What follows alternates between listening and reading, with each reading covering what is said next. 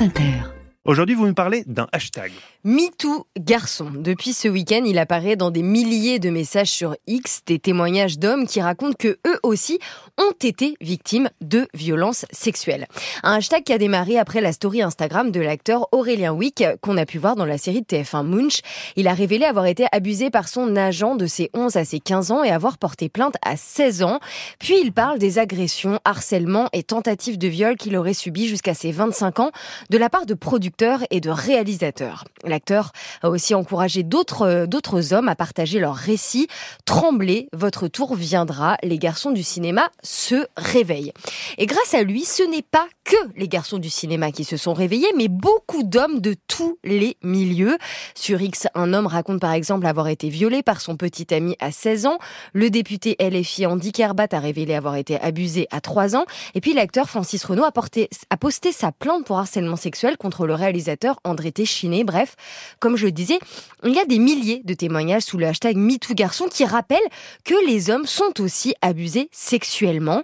Mais malgré ces nombreux messages, cette vague MeTooGarçon semble relativement passer inaperçue. C'est-à-dire? Alors, je ne dis pas que les médias n'en parlent pas. Hein. Elle, Le Figaro, Ouest France, BFM, Le Parisien, même nous ici chez France Inter, tout le monde a fait des articles à ce sujet en reprenant le témoignage d'Aurélien Wick et des autres. Je crois qu'on dit Aurélien Wick. Aurélien Wick, très bien. Sinon, aucun acteur a été invité à s'exprimer sur les plateaux télé ou à la radio à ce sujet.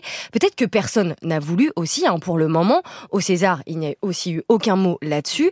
Quelques spécialistes en parlent dans les médias, mais c'est tout de même très limité pour un hashtag qui avoisine les 10 000 messages. Et pourtant, ce mouvement s'inscrit en parallèle de ce qui se passe en ce moment concernant le MeToo du cinéma français et le témoignage de Judith Godrèche, hein, qui a porté plainte contre le réalisateur Benoît Jacot pour viol avec violence sur mineur de moins de 15 ans. Mais on dirait qu'il y a une sorte d'invisibilisation autour du mouvement MeToo garçon qui fait écho aux stéréotypes de genre. La journaliste Marine Turki a écrit un très bon papier à ce sujet dans Mediapart. Elle part d'une injonction à la virilité qui rendrait la parole des hommes victimes plus inaudible que celle des femmes. C'est d'ailleurs ce que dénonce Aurélien Vic dans son témoignage en disant, je cite, La virilité est un vieux concept, avoir été abusé ne fait pas de nous moins des hommes.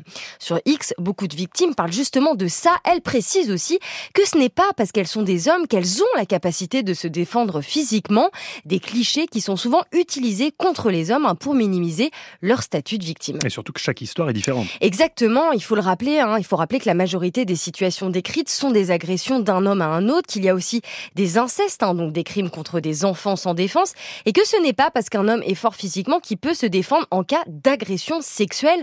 Beaucoup de victimes, hommes et femmes, racontent que ça peut déclencher un état de mmh. sidération où l'on est incapable de réagir.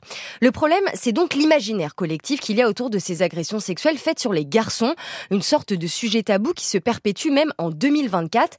Pour l'éviter, il faut que ces victimes trouvent des porte-voix qui vont au-delà de X. L'émission C'est à vous, là par exemple, était en invitant lundi le journaliste Adrien Borne qui a été victime d'un pédophile à l'âge de 13 ans. Une collègue de travail vient me voir et me raconte C'est pas un peu gênant d'avoir raconté? Surtout que t'es un homme. Alors quoi? Qu'est-ce qui est gênant? J'ai pris la parole Adrien Borne est donc venu témoigner hein, dans le cadre du hashtag MeTooGarçon, mais il faut préciser qu'il avait déjà raconté son histoire sur les réseaux en 2016. À l'époque, il l'avait fait sur Facebook dans un long post qui était relativement passé inaperçu. Évidemment, il n'y avait pas encore eu le mouvement MeToo, donc ça peut se comprendre, mais ça montre aussi que c'est une omerta qui remonte à très très loin. Il faut donc prendre très au sérieux le hashtag MeTooGarçon qui ne doit pas devenir un micro-phénomène comme ça l'a déjà été pour un autre hashtag MeTooGay en 2021. À des centaines d'hommes LGBTQIA+, victimes de violences sexuelles, avaient témoigné sur Twitter, mais il avait très peu été repris dans les médias généralistes et il a trop vite disparu. Aujourd'hui, on vit donc un moment important, voire un moment historique, entre la parole des femmes qui se libèrent et celle de ces hommes qui veulent s'affranchir des dictates virilistes qu'on leur a imposés. 2024 est en train de marquer un tournant concernant les violences sexuelles et ça, pour tout le monde.